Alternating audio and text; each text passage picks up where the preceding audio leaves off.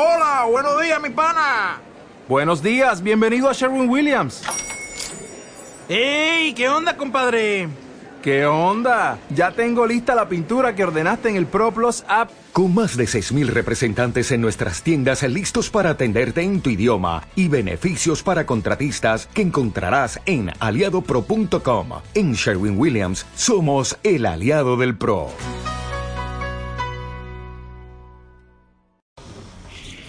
Ok, este- esta perashá, Perashat Shmini, habla del kashrut, habla de las leyes del kashrut de, en el tema de los animales. No cualquier animal es kasher. Ya hemos hablado de la shejitá, de la manera de cómo matar a los animales para que sea kasher. Hemos hablado de las señales que tienen que ser los animales para que puedan ser kasher. Sí, son dos señales para que sean kasher. Número uno, que el animal sea rumiante. Si el animal no es rumiante, sí, no es kasher. Rumiante es que, con perdón de ustedes, pasa de un estómago a otro, o a otro, sí, y luego lo revuelve y se lo vuelve a comer. Ok, como la vaca, sí, es muy bien.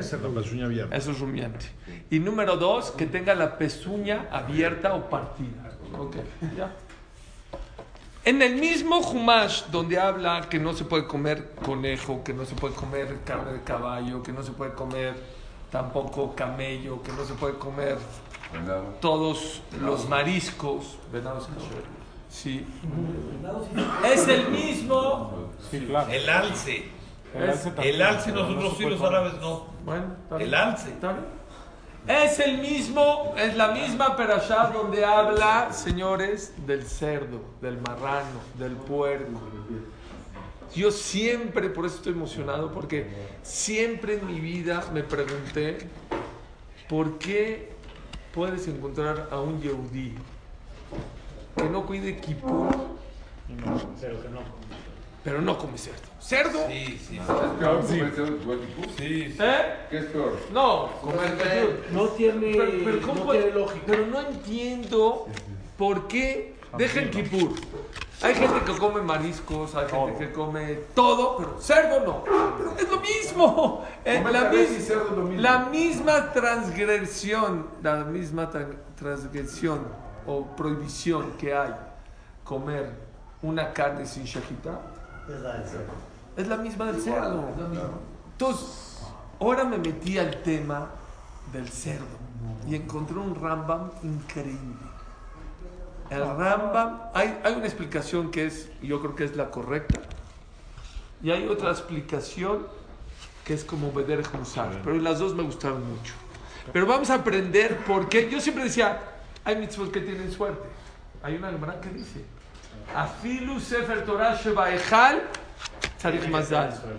Aún el Sefer Torah del, del Ejal necesita Mazal. Hace un mes, de un- hace, hace un mes, hace un mes, me dijo el Gabay, mira, mira cómo es que hay que tener suerte, hasta el Sefer Torah necesita tener suerte.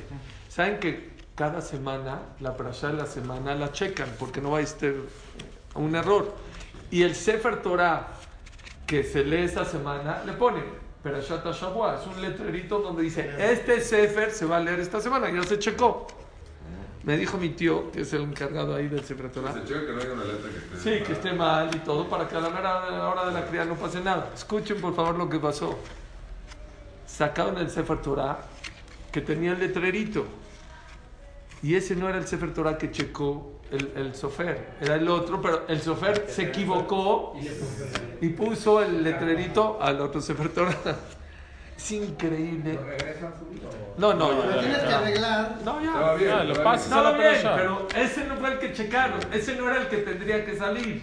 Pero Dios decidió que se equivoca para que se salga. ¿Es increíble o no? Afilush. Entonces, hay quien dice, hay mitzvot que tienen mazal, hay mitzvot que tienen suerte, hay mitzvot que no tienen. Brit Milá, por ejemplo, es una mitzvah que tiene suerte durísimo. Shabbat, que es súper importante, pues a lo mejor muchos no la llevan. Y yo ahí así pensé, comer carne de cerdo, así toda mi vida, hasta, hasta hace una media hora, yo dije, este, o hace menos, hace 20 minutos, Dije, sí, el cerdo es una mitzvah que tuvo suerte y por eso nadie come cerdo. Hasta que encontré el Rambam en Morene Bujim. El Rambam en Morene Bujim, trae una, se llama, un libro que se llama La Guía de los Descarriados. Es un libro muy importante, es de filosofía. Y él explica ahí por qué los Yehudim se metieron tanto al tema del cerdo, que no lo comen, aunque comen otras cosas equivocadamente, pero el cerdo no. Pero es el mismo pecado, ¿no? Sí, es el entonces ¿por qué? Dice el Rambam, me explica el Rambam por qué. Dice el Rambam, se lo voy a leer adentro. Dice el Rambam, ¿cuál es el motivo? Hasta lo apunté aquí. ¿Por qué después va a ser kosher? Eh, vamos a ver. Dice el Rambam, caja katab a Rambam alajazir ויותר מכן מעשותו התורה מחמת ריבוי טינופו ושהוא ניזום מטינופים. Es tan cochino el cerdo o el marrano o el puerco. No me lo dices. וכבר ידעת הקפדת התורה ראיית הלכלוכים אפילו בדבר המחנה כל שכן בתוך הרעים יחד עם זאת מובן שהתורה לא אסרה בעלי חיים רק בגלל כסביבת ציבורית יש רפואה. Dice el Ramam, te aclaro que cuando la Torah te prohíbe algo no es nada más por temas de, Higiene. de higiene y, o por temas de salud y todo. Pero que sepas que el cerdo, como es muy cochino, como es muy sucio, Cerdo. y el Yehudí es muy makpid, es muy eh, limpio en ese tema. La Torah es muy estricta con el tema de la limpieza. Lavarse las manos. Cada entras al baño hay que lavarse las manos. Una persona cuando se para en la, eh, de- en la noche hay que lavarse las manos. Cuando se para en la mañana hay que lavarse las manos. Todo el tiempo del migbe después de la regla. El pueblo de Israel es muy enérgico o muy eh, muy meticuloso en el tema de la limpieza. Y como el cerdo es tan cochino y es tan cerdo, por eso fíjense, ustedes ven Pesaj como que, vean Pesaj, Pesaj es una fiesta de limpieza, Higiene total. higiene total. ¿Cómo? Yo ahorita en estos días que está cerca de Pesaj, si no me agarro yo del mueble, me tira mi esposa. Todo lo que no está de más, todo lo que es... Sí, ¡Para afuera! ¡Para Hasta el afuera! coche por dentro. Les digo una cosa, ¿saben cómo, ¿saben cómo los nazis llegaban a, a saber dónde eran judíos o no? Porque todos los judíos obviamente se empezaban a esconder y quitaban el mezuzá. ¿Saben qué le preguntaban a, la- a los vecinos? Les decían, ¿estas personas que viven sus vecinos limpian una vez al año sus casas o no? ¿Sí? Iban y los mataban o se los llevaban a la Así les hacían. Para saber. Les preguntaban, ¿tenían una cajita así afuera en el marco o no tenían? Porque ya los judíos al, al principio no los agarraban de desprevenidos, pero luego se escondían. Entonces, uno de los motivos que yo creo que es, según el Rambam, podemos decir por qué, sí, la carne de, de vaca mal matada es igual de surque, pero como el Yehudí siempre ha sido muy meticuloso en el tema de la limpieza, por lo tanto, y la Torah también, la Torah, una de las, un, es isur de la Torah, con perdón de ustedes, antes no había baños.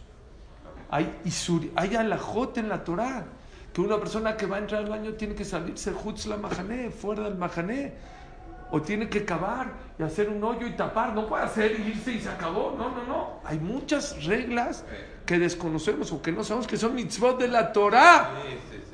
Hablamos una vez de aguantarse, hablamos de todo eso, que la Torah es muy estricta en ese tema. Ese es uno de los motivos por el cual el Yehudí se le queda que puedo comer lo que sea, pero cerdo, cerdo no. Y me hace acordar un ejemplo muy bonito que no tiene que ver, que tiene que ver con el cerdo. De Rav Kalman Kron, Shalom, el hermano Rav Pesach Kron, que falleció este año. Es uno de los grandes jamín que nos daban clases allá en Lakewood. Dijo así, dijo así, dice que había un ministro que era la mano derecha del rey. Y el rey confiaba en él al 100%. Después de un tiempo, lo cachó que le está robando. No, ¿cómo? Es mi mano derecha. Esto, le dio mucho coraje al rey. Dijo, a este no lo voy a matar. A este no lo voy a matar. A este lo voy a hacer sufrir. ¿Qué hizo? Dijo, este era el rey, todo vestido de Ferragato, digo, de Ferragamo, este, Hugo Boss, todo así, esto. A los cerdos, a vivir con los cerdos. Donde está la criadera de cerdas, ahí te me vas. Ahí. Y ahí lo mandó, pasó un seis, seis meses, ocho meses. Este el rey se estaba volviendo loco. Era un genio el ministro. Y no podía sin él. Dijo, ya, ya se me pasó el coraje, pues ya ni modo, al que ponga me va a robar, pues mejor bueno, perdón. El, el orgullo al rey decirle, ya te perdono, no. Ah, ¿Qué dijo? Dijo, le voy a mandar a un- al otro ministro, le voy a decir, oye, me dijo al rey que ahorita está de buenas, le fue bien, y que lo que quieras, lo que le pidas, te lo va a conceder. O sea, ya diciéndole, ya, ya.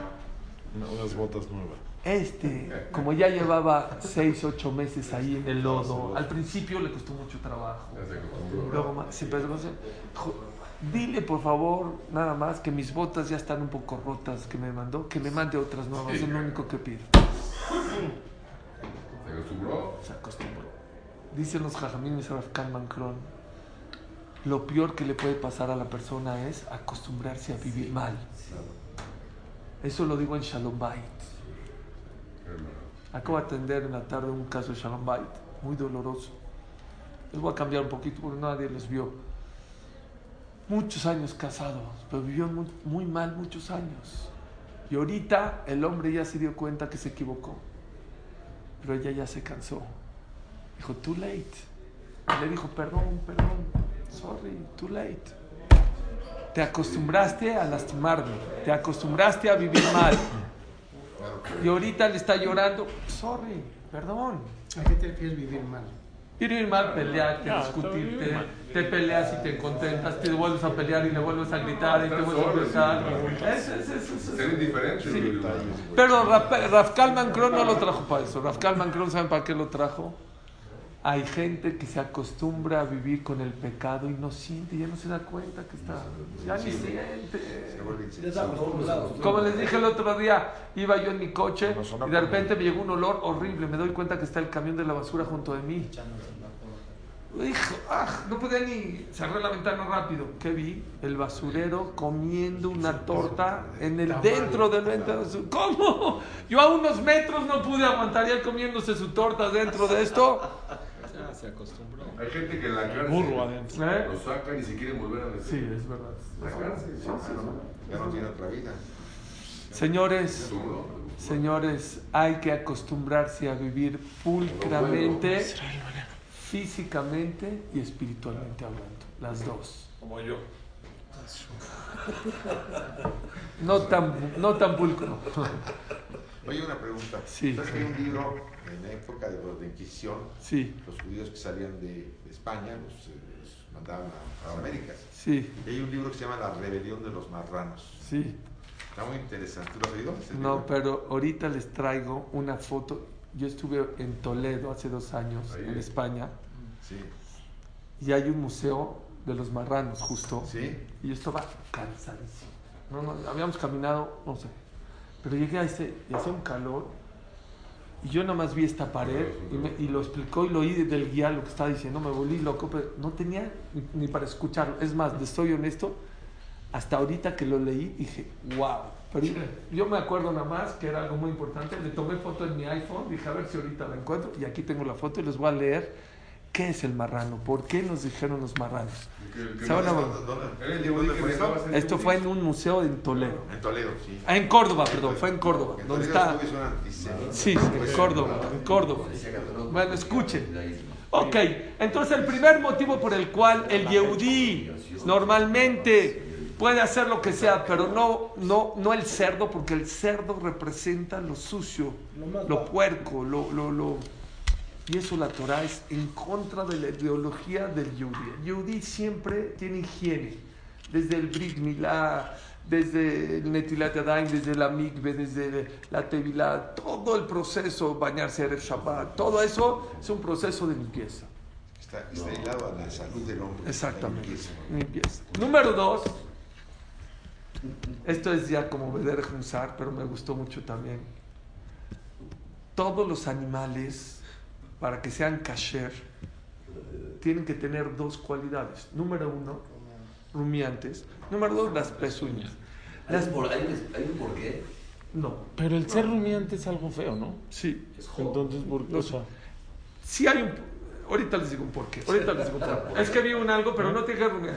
Normalmente los que son rumiantes y tienen la pezuña partida, las venas importantes de su... Pero hay un animal que tiene la pezuña no partida, Rubén, que sí se puede. Ahí voy, ahí voy, ahí voy. La, este, no, eh, los, los que son rumiantes y tienen pezuña partida, normalmente tienen la vena en el cuello. Entonces, a la hora de matarla, no sufre nada. Los otros tienen la vena en, en la nuca. Entonces, a la hora de matarlos con el, por el pescuezo, eh, sufren más. Sí se mueren porque, pero, pero sufren mucho más. Los otros, las vacas y eso, tardan dos, tres segundos, pum, pierdan, se les va, ya, se desangran y mueren. Pero los otros, ahora, ¿por qué los que tienen pezuña y los que son rumiantes tienen las venas por acá? Y esos ustedes. ves, no hay, no hay después. Ya hay que... ¿Eh? Las gallinas, las gallinas ¿Qué? Son caché, ¿no? Sí, esas kasher, sí. ¿Cómo por qué? Por lo mismo. Ah, no, eso, eso es, no, en aves no, Ah, esto es en ave no animales. aplica, ave no aplica. Y el pato Sí. Caniré, no Jamín, la Torah, la Shkita es un- Ah, ¿eh? El pato es caché. Sí, claro. al fondo, al fondo. La el segundo motivo por el cual es muy fácil, dicen los Jamín, la señal de la pezuña partida es muy fácil ver a cualquier animal. Lo ves, tiene pezuña partida, no. Ser rumiante, no, pues hay que checar si es rumiante o no es rumiante. Como comen. Sí, dicen, dicen que el cerdo es hipócrita. Él siempre quiere de enseñar, mira, yo, yo soy, yo soy kasher, mira, él enseña sus pezuñas, no me cheques. Las de atrás. Y dicen que eso en el judaísmo, el ser hipócrita es lo peor. Hay quien dice que es peor que ser malvado. El que es malvado y reconoce que es malvado, bueno, reconoce algún día va. Pero la persona que es malvado y pinta de una persona buena y de una persona muy buena, eso es lo peor que puede haber.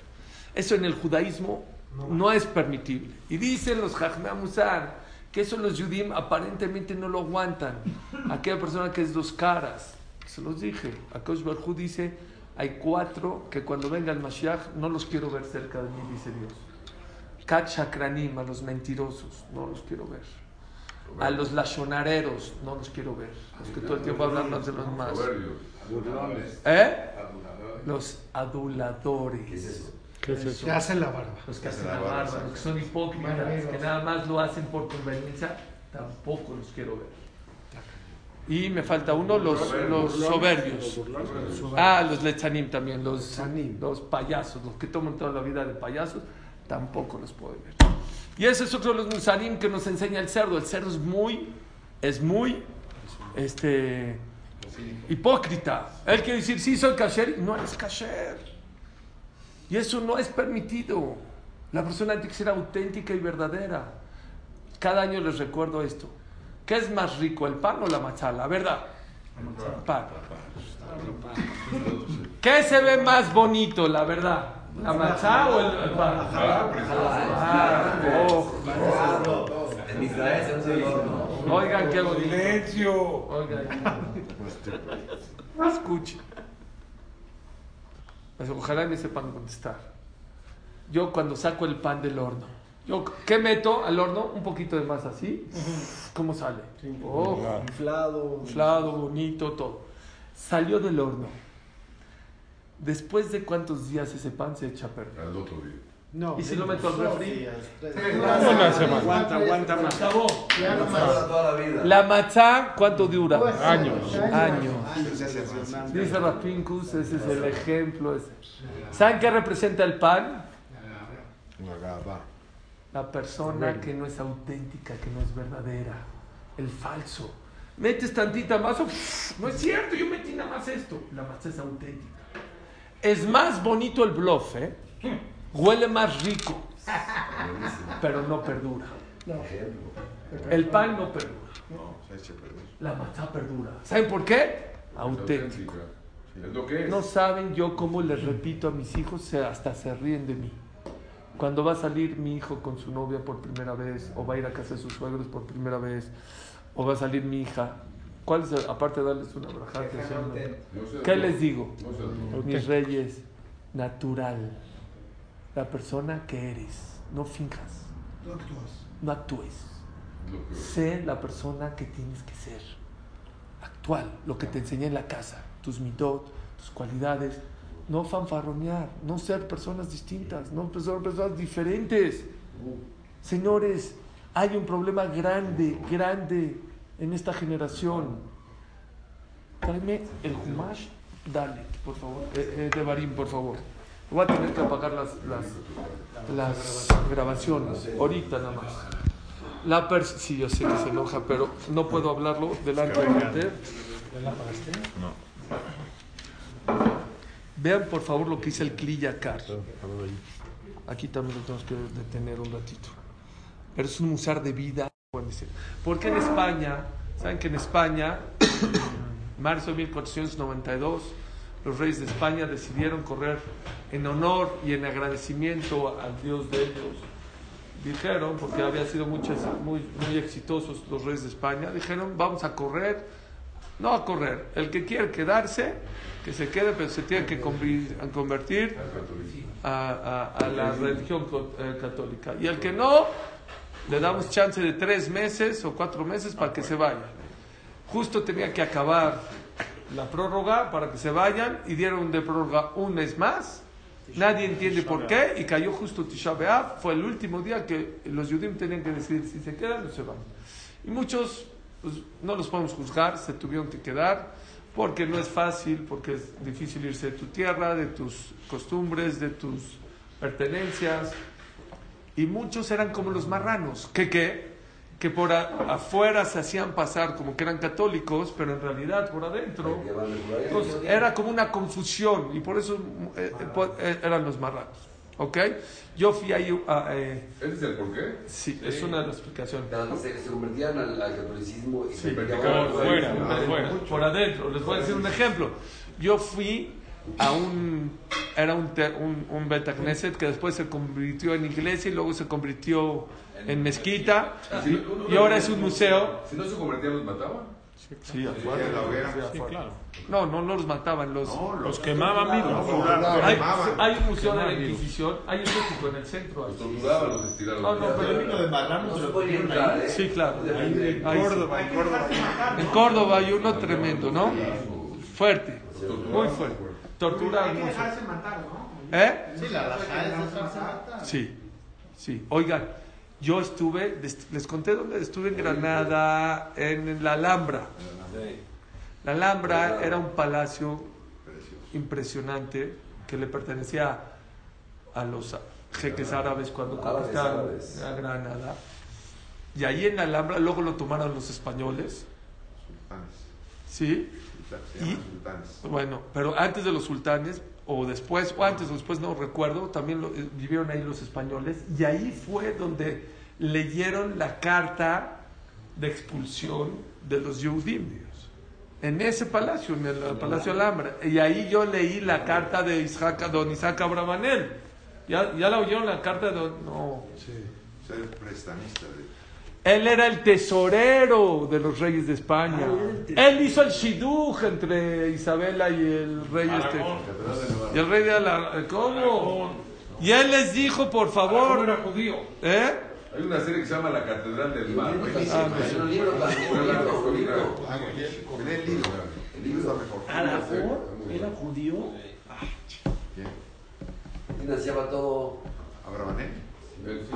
¿Les leo rápido la carta o no? Esta, esta. Esta acá, ahí voy. ¿Te la quieres leer? Sí. Les, rápido les voy a leer, rápido, porque está muy interesante. Era marzo de 1492, el rey y la reina habían llamado a don Abraham Seneor o Señor y a don Isaac Abravanel para que se presentaran en el palacio de la Alhambra. Habían transcurrido apenas dos días de Pesach cuando mensajeros reales vinieron a sus puertas a ordenarles que fueran a Granada, a estos dos, a Isaac Abravanel y Abraham Señor. Don Abraham y don Isaac dejaron a sus familias y amigos a la mitad de la festividad de Pesach y fueron rápido a ver qué quiere el rey y la reina de España, por qué tanta urgencia. Al llegar, esto lo, lo sé por el Isuli, ¿eh? al llegar a Granada, eh, Abraham Señor y Abravanel y Isaac Abravanel no tuvieron tiempo de admirar el palacio de la Alhambra. Fueron conducidos a... pre- es precioso, pre- es hermoso. Me tardé cuatro horas en verlo. Pero, ah, pues tiene que ver con lo que estamos hablando. Y después de ver todo el palacio, me dice el guía, ya que estábamos afuera, se voltea, o volteen, porque estábamos un grupo. Y ve, ¿qué ves de afuera? Una pared. Por afuera no se ve más que una pared. Dice, esa era la filosofía de los sultanes. Mi palacio por adentro, no por afuera. Por afuera no se veía más que una pared. Y por adentro era un palacio. Bueno, ahí les dijeron, don Fernando habló primero, tenemos malas noticias para ustedes. El soberano suspiró, "Eh, no le hago todo el cuento. ¿Con ¿Qué pasó? Hemos decidido expulsar a todos los judíos del reino. Se acabó. Abraham, Señor y Rabishak Barmenel quedaron mudos. Sus mentes no estaban preparadas todavía para aceptar la nueva realidad. Vino don Isaac Barmenel, él, habló y dijo, por favor, no hagan eso, piénselo, por favor, háganlo esto, medítenlo. ¿Ok? Le dijeron, si el dinero es problema, la comunidad judía está dispuesta a darle la, cor- la corona, una suma muy generosa, por favor. Está bien, les dijeron, déjame pensarlo, regresa, volvieron a regresar. Cuello.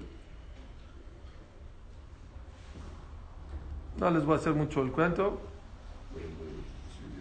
Le dijeron, ¿sabes qué? Regresaron una segunda vez, les dijo el rey, don Abraham Señor y don Isaac Abraham, la reina y yo hemos tomado una decisión, los judíos van a ser expulsados. Lea- leyeron el, el- el- El decreto. el decreto, Desde ahí quebró España. oigan esto. Acá. Claro que sí. No, Escucha, Fue para abajo. Dijo que uno de los dos hable, no pueden hablar los dos. Uno, ¿quién quiere? Dijo Isaac Abraham, yo hablo. Dice así, no es gran, y les dijo así al rey y la reina de España. No es grande el honor cuando a un judío se le pide suplicar por la seguridad de su pueblo, pero es desgracia aún más grande cuando el rey y la reina de Castilla y Aragón, y ciertamente de toda España, tienen que buscar la gloria en la expulsión de un pueblo indefenso. Escuchad, oh cielos, prestad oídos, rey y reina de España, en nombre de mi pueblo, el de Israel, el escogido de Dios, declaro a los judíos exentos de culpa, inocentes de todos los crímenes contenidos en este abominable edicto. El crimen y la transgresión los cargaréis vosotros. El injusto decreto que hoy proclamáis será vuestra caída. Y este año que, miran qué palabras de don Isaac Abravanel. Y este año que vos creéis que será el de la gloria más grande de España, se convertirá en el año de la ruina más grande de vuestra nación. España padecerá por el desemblanche de fuerzas que habéis creado en siglos venideros. Vuestros descendientes pagarán caro por este error. Seráis una nación de analfabetos. Con el paso del tiempo, el nombre de España, que fuera grande alguna vez, será objeto de escarnio, escarnio entre las naciones. España la ignorante, otrorora poderosa. Y un día España se preguntará, ¿qué ha sido de nosotros? ¿Por qué somos el reír de las naciones? Y la causa de la caída no será otra que sus venerados reyes católicos, don Fernando y doña Isabel, perseguidores de los judíos, creadores de la Inquisición y destructores de la mente española. Escuchad, rey y reina de España, en este día os habéis sumado a la lista de los que le hacen mal al pueblo de Israel. Si buscáis destruirnos, vuestros deseos se frustrarán pues gobernantes más grandes y poderosos lo han intentado y han fracasado. Pros- vamos a tener, eh, pro- eh, vamos a prosperar en tierras lejanas, porque donde quiera que vayamos, el Dios de Israel está con nosotros. Y en cuanto a vosotros, don Fernando y doña Isabel, la mano de Dios castigará la arrogancia de vuestro corazón. Ay de vosotros por generación, se dirá una y otra vez que despiadada fue vuestra fe y que ciega fue vuestra visión. Pero el coraje del pueblo de Israel, más que vuestros actos de odio y fanatismo, será recordado por haber hecho frente al poder de la España imperial, por aferrarse a la herencia religiosa de sus mayores. Expúlsenos, arrójenos de esta tierra que amamos tanto como vosotros, pero os recordaremos, rey y reina de España, como nuestros libros sagrados recuerdan a aquellos que, que nos hicieron daño. Nosotros los judíos estaremos presentes cuando vuestros triunfos serán mencionados en las páginas de historia y el recuerdo de nuestros sufrimientos les causará más daño a vuestros nombres que todo lo que esperáis hacernos a nosotros os recordaremos a vosotros y a vuestro vil edicto de pulsión por siempre. Como diría Mark Twain, los egipcios, los babilonios y los persos se levantaron, llenaron la tierra con ruido y esplendor y luego desapareciendo, desaparecieron. Los griegos y los romanos le siguieron, hicieron mucho ruido y se han ido. Otros pueblos han nacido y mantenido su antorcha durante un tiempo, pero el fuego se extinguió y ahora se sientan en la penumbra o han desaparecido. El judío los vio a todos ellos. Y es ahora lo que siempre fue, sin exhibir ninguna decadencia, sin achaques de edad ni debilitamiento de sus partes, sin disminución sus energías. Todas las cosas son mortales excepto el judío. Todas las otras fuerzas pasan, pero él permanece. ¿Cuál será el secreto de su inmortalidad? Mark Twain, todo esto, todo esto lo saqué, espérense, pero esto no es lo increíble. ¿Está fuerte? Acabé de leer esta carta delante de una guía española, no judía, y le dije, perdón, pero es lo que a nosotros, no, no es la historia que nosotros tenemos. Dijo, ¿le puedo hacer una pregunta? ¿Es verdad lo que dijo don Isaac Abravanel o no es verdad? España se cayó, yo no sé historia, pero usted sabe historia mejor que yo. Dijo, claro que se cayó. El momento que corrieron a los judíos, había grandes filósofos, grandes sabios, todos se fueron. Pero esperen, ¿saben qué es lo increíble? Dije una pregunta, ¿y cuándo se recuperó? ¿Saben qué me contestó? Hasta ahorita no nos hemos recuperado. Apáguenme otra vez las. Piden perdón por de parte del rey. No se les hace. Orden. No se. No. Lo querían mucho a don Isaac y le dieron a don Isaac Abravanel, no, no, no lo mataron, le dejaron permiso que se vaya. Dijo yo, dijo, por favor, quédate, te doy lo que quieras porque te quedes y eres mi tesorero. Nada más acepta la religión católica. Dijo, me voy. Se fue a Portugal, fue tesorero en Portugal y luego también pasó ahí, hay una, los corrieron y se fue a Italia y fue tesorero de Italia también. Pero increíble. La pregunta es, ¿se está grabando? Sí.